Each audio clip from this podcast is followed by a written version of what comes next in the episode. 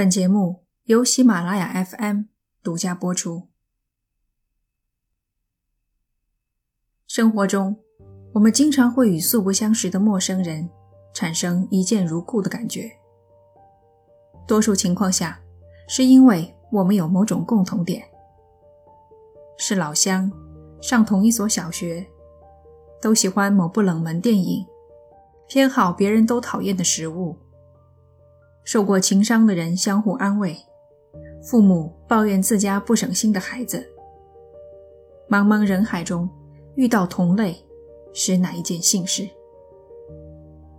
共同点让我们顿生海内存知己之感，让我们暂时忘记对方是个陌生人，默认他们与我们拥有同样的三观与道德感，从而放松戒备。给对方可乘之机。美国科罗拉多州的两名女子戴内尔·莱恩和米歇尔·威尔金斯，本是素昧平生的人。将他们联系在一起的共同点，是女性人生中的重大改变——怀孕。两个人原本相隔万里的人生轨迹，于2015年3月18日这天的中午，交汇于一点。一个举起玻璃台灯，意图置另一个于死地。这里是奇谈第八十九期，临盆之际，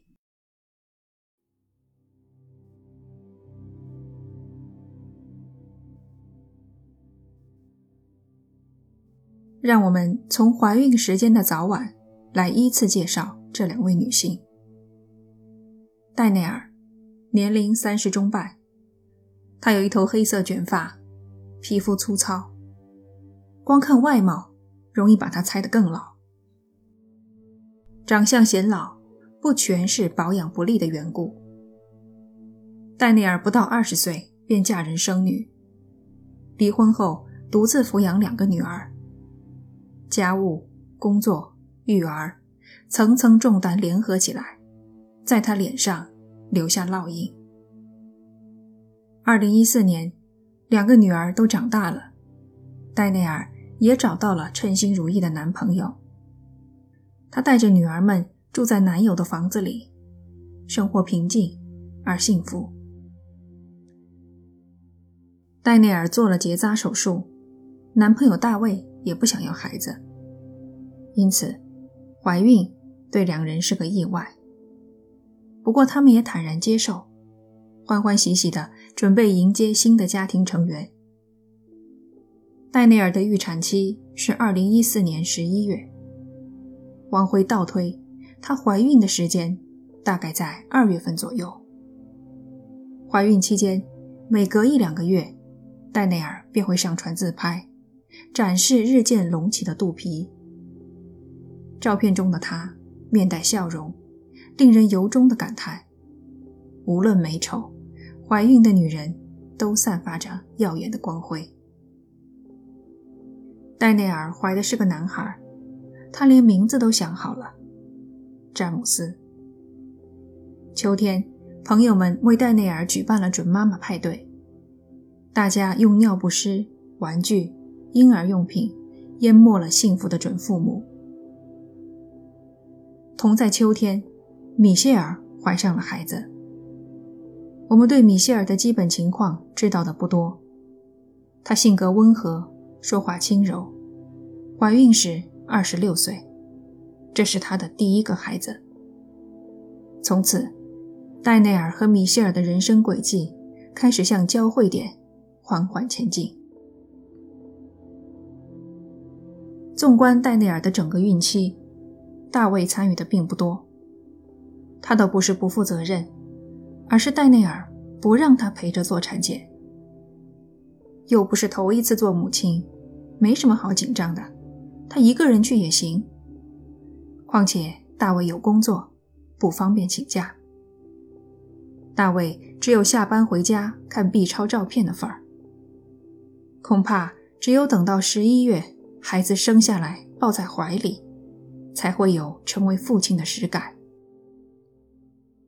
日历上预产期用红圈标了出来。一天天临近，又眼看着过去，戴内尔的肚子一点动静都没有。像这样超过预产期的情况并不少见，只要定期产检，没有任何情况的话，医生一般都会建议继续等待。戴内尔去做了检查，回来告诉大卫，医生让他再等等。预产期现在推迟到了十二月，比原先晚了一个月。可等到十二月，戴内尔。还是没有要生的迹象，大卫坐不住了。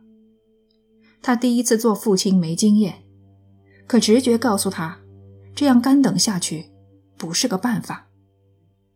胎儿会不会有事？这算不算虐待儿童呢？他几次提出要陪着戴内尔去找医生问个清楚，都被戴内尔拒绝了。每次谈起这事儿。总是说着说着就吵了起来。为了照顾孕妇的情绪，大卫总是服软的那一个。过了新年，二零一五年一月，戴内尔在脸书发布状态：“终于生了。”挺奇怪的，他为什么要发布这样一条虚假的信息？他明明就没生。也许是为了应对无休止的询问，为了堵上众人的悠悠之口。朋友们其实都知道，戴内尔的压力是最大的。没人会指责他对胎儿不负责任，只是难免有些疑惑：是不是哪里出问题了？最怀疑的人莫过于大卫了。如今。戴内尔不仅不让他陪同，自己也极不情愿去做产检，总是找借口推脱。二月中旬，戴内尔怀孕整整一年，大卫对他下了最后通牒：约个时间一起去看医生，如果不同意就分手。戴内尔带着两个女儿搬出去。戴内尔曾经是个护士助理。可他的护士助理执照被吊销了，如今待业在家，一时找不到工作，又没有住所，迫不得已答应下来。产检的日子定在三月十六号，在那之前，戴内尔和大卫隔三差五地发生争吵。三月二日，大卫给朋友发短信，说。昨天和戴内尔又大吵一架，我气得差点把他和两个女孩赶出去。朋友问：“戴内尔还没生吗？”大卫回答：“没有。关于预产期，他一直在对我撒谎。我们约了十六号看医生，如果我不去问个清楚，他就准备卷铺盖走人吧。”下一条。大卫又说：“关于他肚子里的孩子，我了解的情况比你多不了多少。每次我要和他一起去看医生，总会发生这样那样的事儿。”朋友问：“你觉得他是不是在隐瞒什么？”大卫回答：“我觉得是，真希望他告诉我到底瞒着我什么。”三月十六号这天，洗衣机突然出了故障，水漫了一地，地毯湿滑，戴内尔摔了一跤，无法出门，产检的计划又泡汤了。大卫立即约了后天，十八号再去。当晚，戴内尔在谷歌搜索，生孩子后宫颈会是什么样的。过一会儿，又在同城网站免费的类别下发布了一条广告：孕妇装、小号和中号的上衣、大号裤子、低腰和高腰的短裤、电邮或是短信，几乎全新。来看看米歇尔。一月，戴内尔家里因为怀孕生产的事鸡飞狗跳时，她做了产检，得知怀的是一个女孩。戴内尔产检的计划因意外泡汤，不得不再次推迟的时候，她怀孕七个月，刚刚进入疯狂长肚子的阶段。三月十七号。米歇尔在同城网上闲逛，看到了戴内尔发布的广告，于是发去了短信，问：“请问孕妇装还有吗？我很感兴趣，肚子长到最大的时候了。”戴内尔没回。同一天晚上，他在谷歌上搜索女性解剖图。第二天，十八号早上，戴内尔回信。还有，你什么时候来拿？米歇尔回复：“我可以中午来吗？”戴内尔回：“可以。”你叫什么名字？戴内尔和大卫约好了今天去看医生，下午三点。米歇尔中午来拿也不耽误事。中午十二点左右，米歇尔来到戴内尔家。这本该是一次。拿了就走的快速交易，可戴内尔像遇见了知己，拉着米歇尔滔滔不绝。他们都是孕妇，有很多共同话题。不过整个过程基本上是戴内尔说，米歇尔听，偶尔插个一两句。戴内尔向米歇尔抱怨男友工作忙，女儿叛逆。米歇尔感觉这就是一个孤单寂寞。需要人陪着说说话的女人。好几次，米歇尔提出该走了，戴内尔总能找借口让他留下。对话进行了一个小时，米歇尔说自己必须走了。戴内尔再次挽留，说一开始不知道孩子性别的时候，有朋友送了一些女孩的衣服，现在不需要了。如果他想要，就送给他。米歇尔听了，心想：“最后一次跟他去看看吧。”戴内尔领他下楼，来到地下室。这里有几间房，用作卧室、洗衣房等等。戴内尔翻箱倒柜的找衣服，米歇尔一看，这不知要找到什么时候去，便说：“我不需要了，谢谢。”我得走了。说完，便朝楼上走去。忽然，米歇尔感觉背上被人抓了一下。他惊讶地回头，半开玩笑地说：“我背上有虫子吗？”戴内尔回答：“我想我抓到了。”米歇尔转身，戴内尔猛拽他的毛衣，把他拉下楼梯。米歇尔的语气顿时变了。“你干什么？”戴内尔双手一摊，回了句莫名其妙的话：“你为什么到别人家做这种事？”米歇尔意识到自己遇上了有问题的人，忙说：“我不想伤害你，我只想离开。”戴内尔说：“不行，我要叫警察。”边说边推搡，将米歇尔拉进一间卧室。四条胳膊彼此纠缠拖拽。戴内尔大喊：“我要叫警察！”米歇尔急于摆脱这个疯子，巴不得把警察叫来，便拿出手机，说：“我来打电话。”戴内尔一把握住米歇尔拿电话的手，一拳挥在他脸上。推搡升级为打斗。戴内尔虽然年纪更大，但力量、灵活性更胜一筹。他将米歇尔推倒在床上，用枕头死死捂住他的脸。米歇尔拼命挣扎，摆脱了枕头。戴内尔又换成了两只手。见米歇尔挣扎得太厉害，顺手抓起床边的台灯砸他的额头。那是一盏熔岩灯，玻璃瓶身，里面装着水和半透明的蜡。玻璃碎裂，液体流了米歇尔一脸，和血混在一块儿。戴内尔拾起一块玻璃碎片，插进米歇尔的脖子。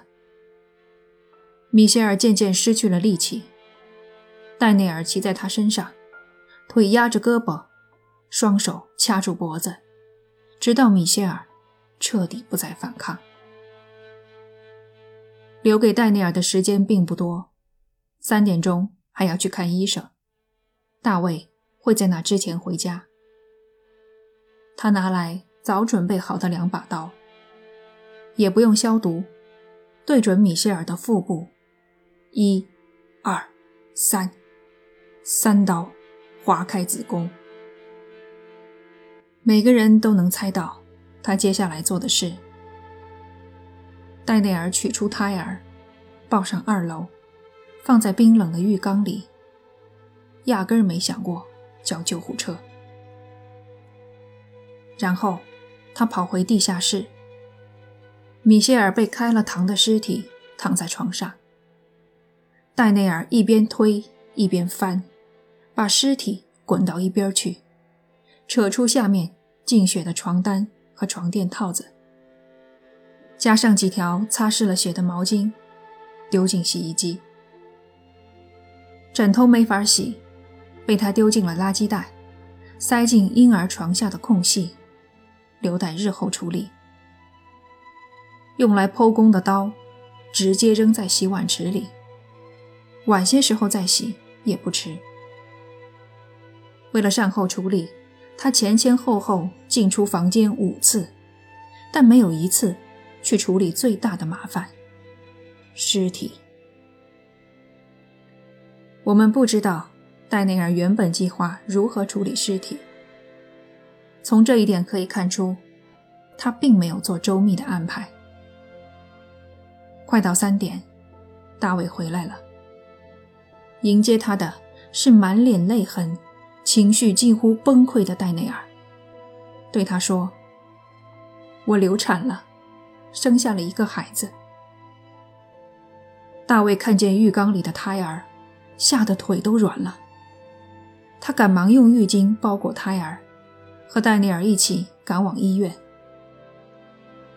医院的护士们都记得，戴内尔歇斯底里地哭喊着：“别管我！”救救我的孩子！妇产科医生赶到，护士报告说，产妇在家中生产，胎儿已确认死亡。医生走进病房，有些意外地看到，戴内尔的情绪十分稳定，面无表情地躺在床上，各项体征均正常。医生看了看他的裤子，上面。一滴血都没有。他退出病房，让戴内尔休息。不到二十分钟，医生又被叫去了急诊室。这回是另一个孕妇，据说被剖开肚子，取走了胎儿。你们肯定都猜到了，这名孕妇正是米歇尔。戴内尔和大卫离家后，奇迹般的，他醒了过来，只觉得下半身湿漉漉的，肚子奇痛无比，还能感觉到肠子挂在外面。米歇尔不知道外面什么情况，戴内尔还在不在？当务之急是保护自己。他想走出去，可双腿根本没力气。只有关上卧室门，锁好。然后，他看见了扔在地上的手机。警察到来，接走了米歇尔。米歇尔躺在救护车里，一路都握着肠子。他流失了将近一半的血，多亏送医及时，才捡回一条命。医生检查了米歇尔的伤口，认为。这是具有专业知识的人所为。切口贯穿腹部，肌肉是被切开的，不存在暴力撕扯的迹象。米歇尔的情况稳定了，医生又回到产后病房看戴内尔。病房里守着一两个警察，警察没有当场认戴内尔为嫌疑人，只想知道他家里为何有一个陌生女子。戴内尔一问三不知，咬死了，离家时家中无人。警察问他。手上的割伤哪里来的？他也说不知道。警察很清楚他的说法不合理，便问了一个暗示性的问题：胎儿的 DNA 有没有可能与你的不符？戴内尔回答：“不会，孩子是我的。”这晚，医生对戴内尔进行了检查，确认。她根本没有怀孕。戴内尔有一整晚的时间思前想后。他已经知道米歇尔还活着，但不知道他说了些什么，也不清楚警察找到了什么证据。事实上，米歇尔第二天早上才醒过来，而警察什么都找到了：刀、垃圾袋里的枕头、烘干机里的毛巾。和床单。下一次问话，戴内尔告诉警察，米歇尔突然攻击他，他被迫自卫，没想到失手杀了他，一时乱了心神，为了救孩子才剖开肚皮。他这套说辞与证据相违背，不攻自破。法庭上，律师辩护也不采纳这套说辞。而试图将他的行为定性为激情杀人，而非检方提出的预谋杀人。案子拖了快一年才审理，米歇尔完全恢复，勇敢地坐上证人席。事发之后，首次与杀害他女儿的凶手面对面。被告席上的戴内尔几乎全程面无表情，更不用说。与米歇尔对视，数罪并罚，法官判处戴内尔有期徒刑一百年，他将在牢狱里度过余生。外界都想听戴内尔的解释：为什么要假装怀孕？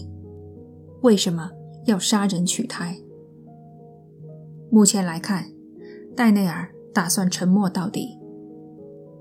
他所在的监狱可以打电话，媒体获取了他的电话录音。大多数电话都是诉说对家人的思念，自己一人在监狱里多么无助。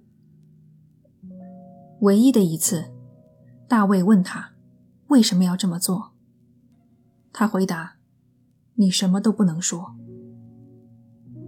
另一通电话里，戴内尔与母亲。聊起一个十八岁的狱友，狱友的母亲与他断绝了母女关系。戴内尔这样对母亲感叹：“我不明白，为什么一个母亲不能好好的做妈妈呢？”感谢你收听这一期的节目，这里是奇谈，我们下期见。